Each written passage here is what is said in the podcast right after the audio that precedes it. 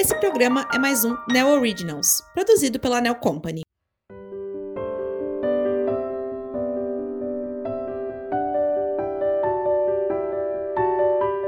Crônica Esperança A luz no fim do túnel. Fui buscar minha filha no aeroporto, vindo da Áustria, para passar umas férias aqui no Brasil. Antes de me direcionar ao terminal de desembarque, passei pelo embarque. Lá, vi torcidas organizadas, famílias se despedindo, crianças com bichinho de pelúcia nas mãos em direção ao portão de acesso, carinhas sem muito entender todo aquele alvoroço, idosos em cadeiras de rodas, enfim, aquilo tudo que sempre se passa no portão de embarque.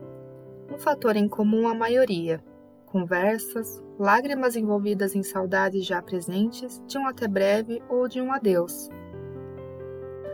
Em contraste, no terminal de desembarque, parava um silêncio no ar, com um aglomerado de cabeças balançando de um lado ao outro, pescoços esticados, na espera de avistarem as pessoas queridas aparecerem no corredor. Alguns andando de um lado para o outro. De repente, abraços, gritos eloquentes, beijos, malas jogadas ao chão num abraço forte de perder o equilíbrio, risos e também lágrimas. Era a chegada de um voo.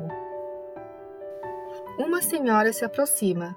Ela disse que estava me observando há um bom tempinho e que minha absoluta calma a atraiu.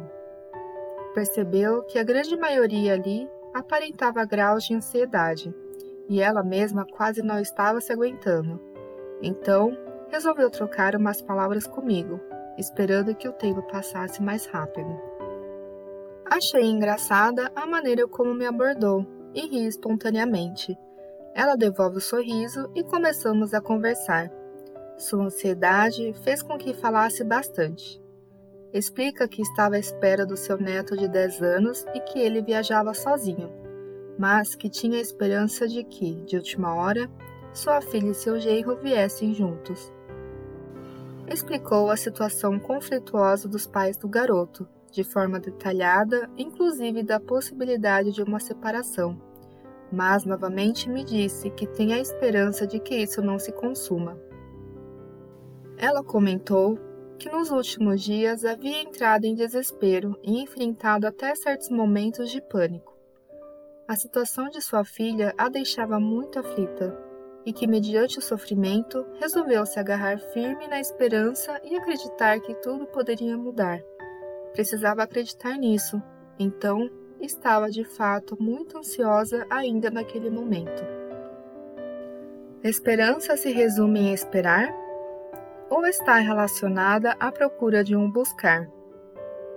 De que lado nossos pensamentos tendem quando ouvimos essa palavra? Creio que muitos de nós sabemos, por experiência, que a esperança quase que exige umas bem dosadas porções de paciência, pois ela tem sempre uma conexão com algum ponto do futuro. Então, podemos dizer que ela antecipa algo lá do futuro para o presente momento. É como se fosse uma previsão que nos dá posse de uma bússola, indicando a importância de vida, ou seja, não caminharmos e nem termos decisões aleatórias, e sim uma direção. Ela nos dá um norte, mostrando a direção a ser tomada. É como um energético, um impulsionador para conduzir a algum lugar.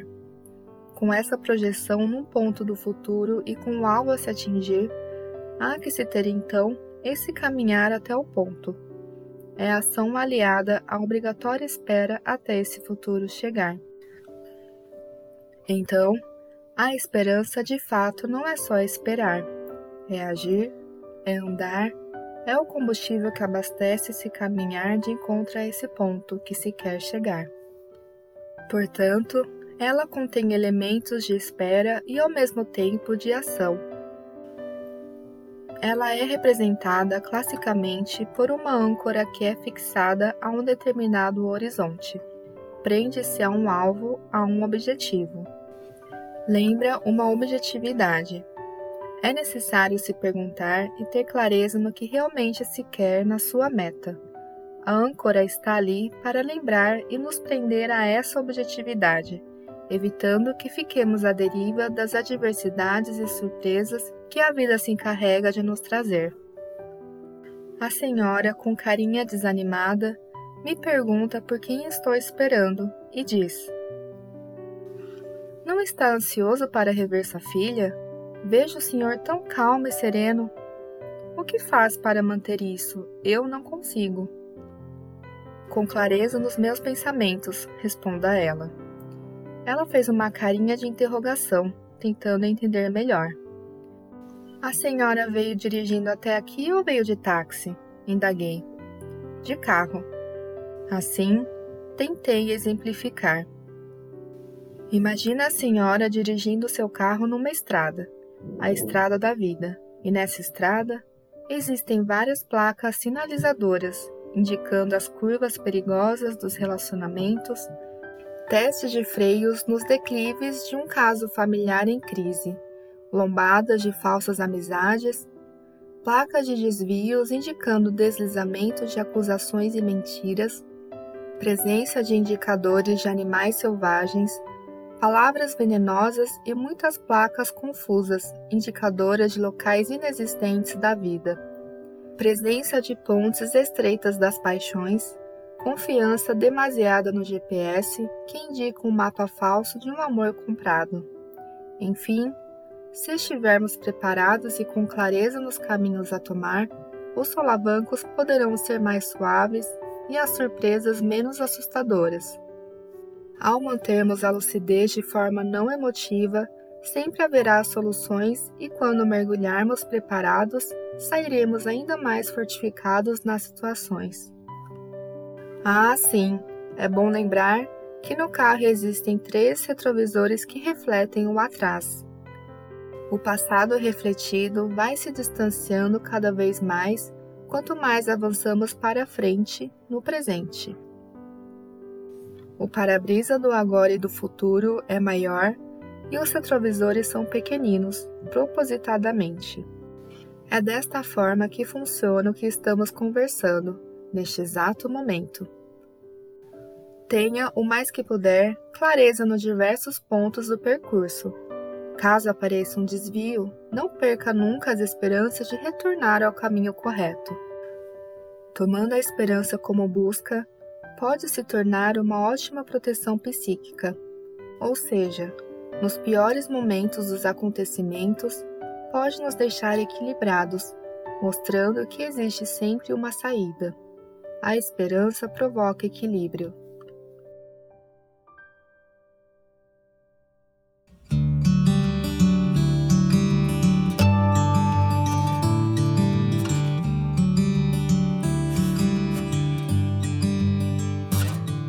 Ausência da esperança, realmente se apodera da pessoa o desespero. A desesperança prende a pessoa no momento presente, impedindo-a de ação.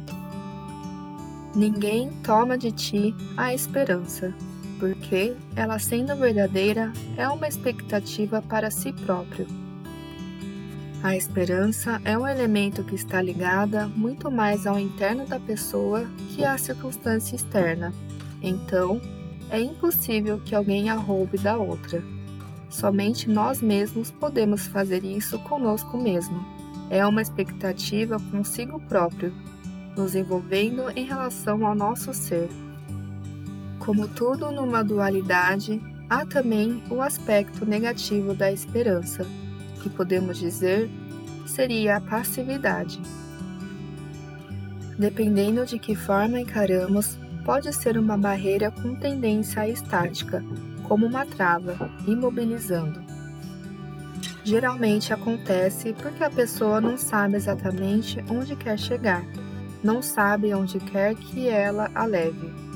Às vezes, as nossas mentes nessas tempestades de ilusões nos desanimam, mas tudo faz parte do nosso aprendizado e do nosso caminho a percorrer. Ao sairmos dos estados de comodidade, preguiça ou desânimo, haverá um despertar de poderes dentro de cada um de nós. Podemos encontrar muitas ferramentas, desenvolver a imaginação e criatividade, passando para uma concretização mais rápida da esperança. O compasso de espera deixa desatualizado o que estávamos pensando ontem, e o amanhã também deverá atropelar o que pensamos hoje. Isso é fato. A esperança não é algo aleatório, não funciona com deixar acontecer. Então, por que alguns projetos de vida não deram certos se tracei metas e objetivos? Cabe aqui também outras perguntas. Eu mereço? Será que não faltaram organização e disciplina ou um verdadeiro objetivo? Será que ficou disperso em variados conflitos de pensamentos ou desânimo? A ausência de valores internos deixa o poder da esperança cada vez menor. Muito se projeta para posses materiais, esquecendo de projetar para os verdadeiros valores que vêm do ser. A frustração se fará presente, pois, se não se tem os valores para conquistar, não haverá de fato uma conquista verdadeira. Antes de projetarmos o ter, mais efetivo seria se projetarmos o ser, antecedendo o despertar para um autoconhecimento. A esperança sempre diz respeito ao ser. Essa ferramenta direciona para algo concreto e um caminho com menos pedras. Podemos nos comprometer em projetarmos ser melhores, sermos menos egoístas, sermos mais humildes, sermos mais fraternos enfim, tantos pontos a desenvolvermos. Com posse dos princípios básicos, tudo ao nosso redor começa a se transformar e de forma natural. A esperança passa a ser realidade e nos conduz para projetos maiores e principalmente realizáveis. Já ouvimos muito o termo uma luz no fim do túnel. É a esperança essa luz sinalizando uma saída. Porém, de nada adiantará se não caminharmos em direção a ela. O fato de tomarmos a decisão de caminhar indica vontade de aperfeiçoamento, vontade de crescimento, a busca da luz por uma consciência mais iluminada.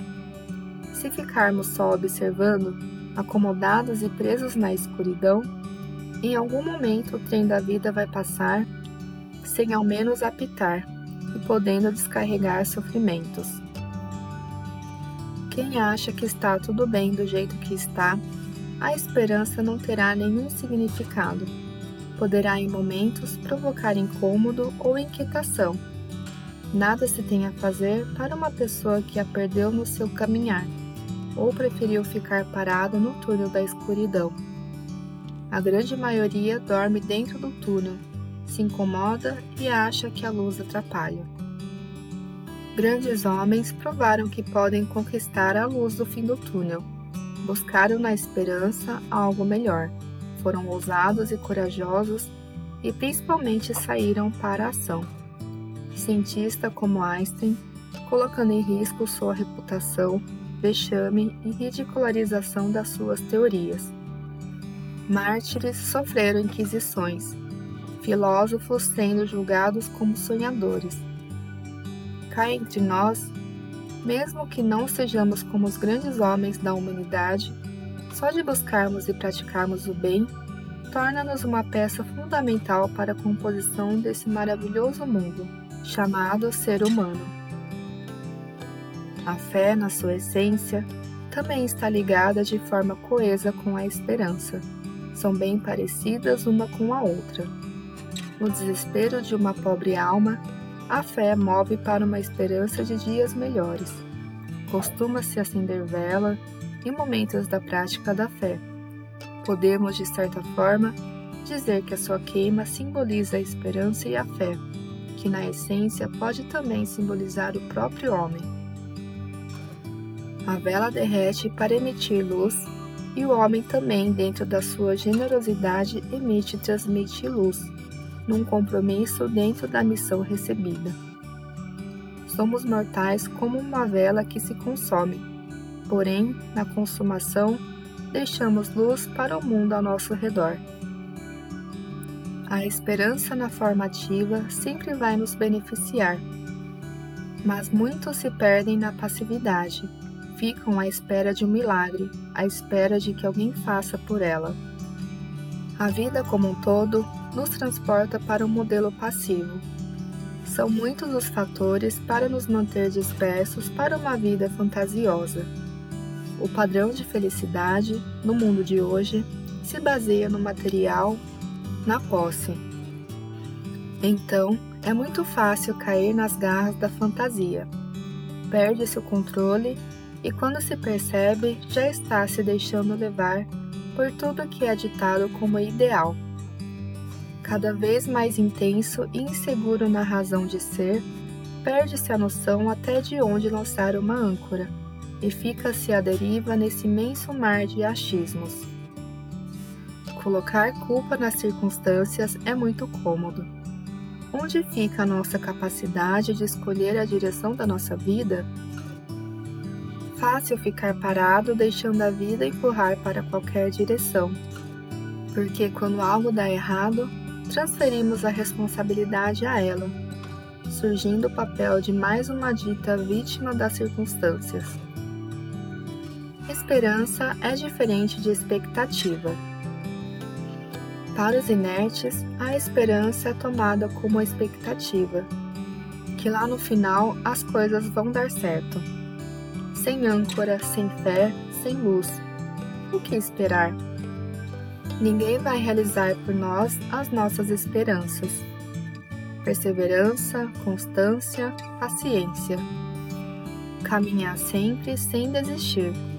Às vezes precisamos fazer pausas, trazendo a prudência, mas não perdendo de vista o ponto que se quer chegar certos de que a luz será alcançada, iluminando a treva que um dia insistiu em permanecer. Usando da inteligência, da força de vontade e do compartilhamento do amor, não há esperança que não seja alcançada. A parcela de cada um ajuda a humanidade. Confiança e convicção de que podemos construir um futuro diferente, um mundo bem melhor sermos nós, em primeiro lugar, a mudança que esperamos desse mundo.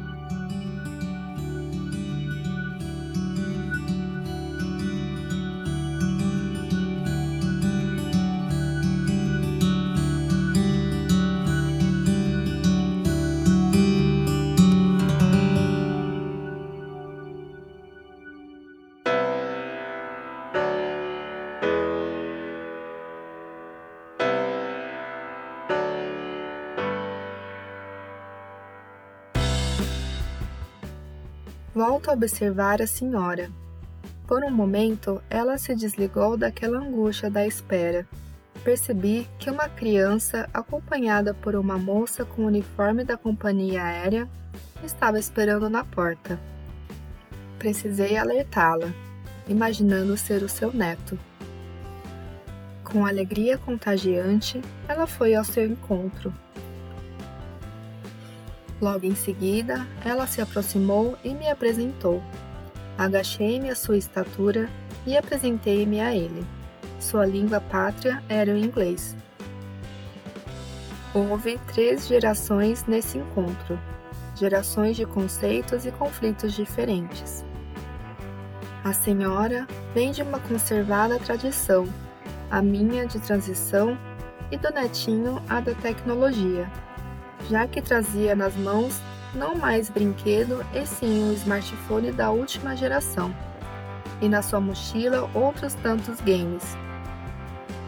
Assim, eles se despedem e agora com mais alegria pela presença do neto, diz que o exemplo do carro será transmitido a ele e que a esperança de uma família unida será mantida com muito fervor. Depois de aguardar uma hora após a confirmação do pouso, lá estava ela, bela e mais mocinha aos meus olhos. Começo a acreditar que para os pais os filhos nunca crescem. Um brilho nos olhos, abraços de saudades. Seguimos viagem de volta para nossa cidade e entre conversas de trabalho, amigos, risos de peripécias da língua alemã, nossa família se reúne depois desse longo período de isolamento social. A doce esperança chegou. Se concretizou em doçura, nos reunindo em amor e alegria, trazendo de volta os felizes tempos de outrora.